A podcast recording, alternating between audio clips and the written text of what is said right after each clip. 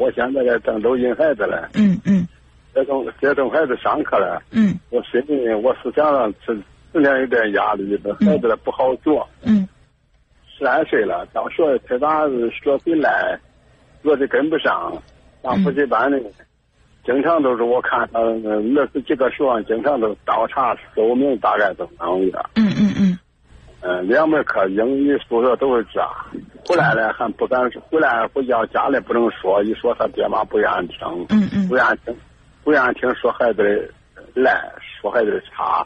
嗯嗯，我成天我思想上那个压力，哎呀，将来孩子孩子相当聪明，嗯就是个不学。你说这这这这老师他爹妈不叫说，嗯，嗯，爹妈不让说就不说，啊，因为就不说。对，因为完了是是是就是是神马有讲，反正我只管接送他。我我认为这样会比较好，因为什么？因为你说这个孩子呢，第一，孩子会觉得我爸妈都没说我，你凭什么会说我吗？说你凭什么要说我？啊，他他他会对你呢有这个有这种敌视。第二呢，就是你这个儿子儿媳妇儿也觉得不高兴，嫌你太挑剔，对对吧？也破坏你跟儿子儿媳妇儿之间的关系，就是既没有起到教育的作用，同时呢又没有对这个孩子真正的呃有什么帮助，还会让你跟孩子的关系，甚至跟你孩跟你儿子的关系、跟孙子的关系都闹得很紧张。所以就是如果说你作为父亲的话，你可以去教育自己的孩子，但是呢，孩子的孩子让你的孩子去教育。哎呀，这成天这个，我心里老下不去，这这这这这这啥呢？你心里这个想法，我也特别能理解。呃，那咱们都说隔代亲哈，一方面是亲，另外一方面谁不希望自己的后代是长进的呢？是吧？呃，就是这个，就是希望孩子更好，这种想法我特别能理解。但是呢，这个完全取决于他父母的这种教育理念。也许他父母觉得，我就让我的孩子快乐成长，我现在不去管他的学习。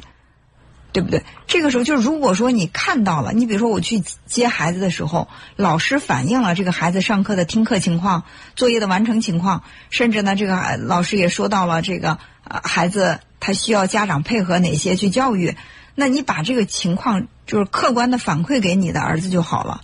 至于说他采取哪种方式教育，教育的责任是在于你的儿子和儿媳妇，而不在于你。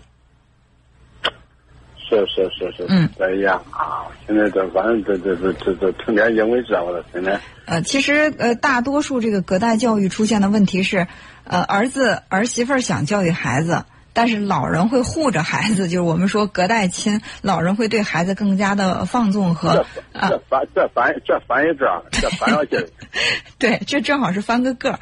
这种情况，我觉得呃，不管是哪种情况啊，不管是这个。嗯呃，你对他教育也好，或者是惯着溺爱也好，我就是刚节目一开始说到的那个溺爱啊，就说到那个那个边界的问题。其实这还是涉及到一个边界，就是我们做父母的跟孩子之间也有边界。对孩子，你的孩子多大，他站在你面前，他都是你的孩子。你说他两句，批评他两句，做老父亲的都应该。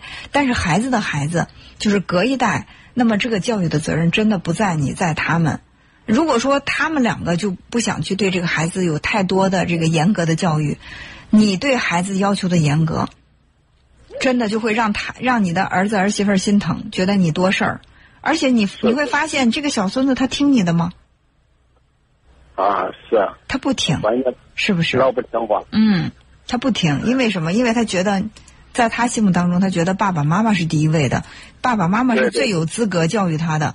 如果说爸爸妈妈不教育他，那爷爷你更没有资格教育，是不是你是？看这个，你看这个事儿的来，给他很气他奶奶，后来跟他妈妈说的，他妈说人这那就忍不住他，嗯嗯嗯。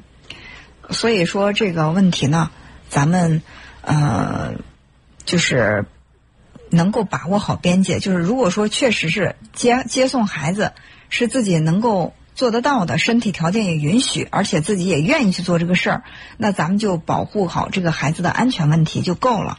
跟孩子多沟通、多交流感情。至于说孩子他的学习。把这个权利还是交给父母，咱们不过多，不不可以去给你的儿子提建议。就像我说的，他在学校的情况客观的反映给你的儿子儿媳妇就够了，不直接的对这个孩子的教育插手。是是好吧嗯，就这吧，哎好这不用不用耽误别人时间，就这吧。那个好好好，哎，好，感谢您关注我们的节目，再见。嗯嗯。，好，再见。嗯。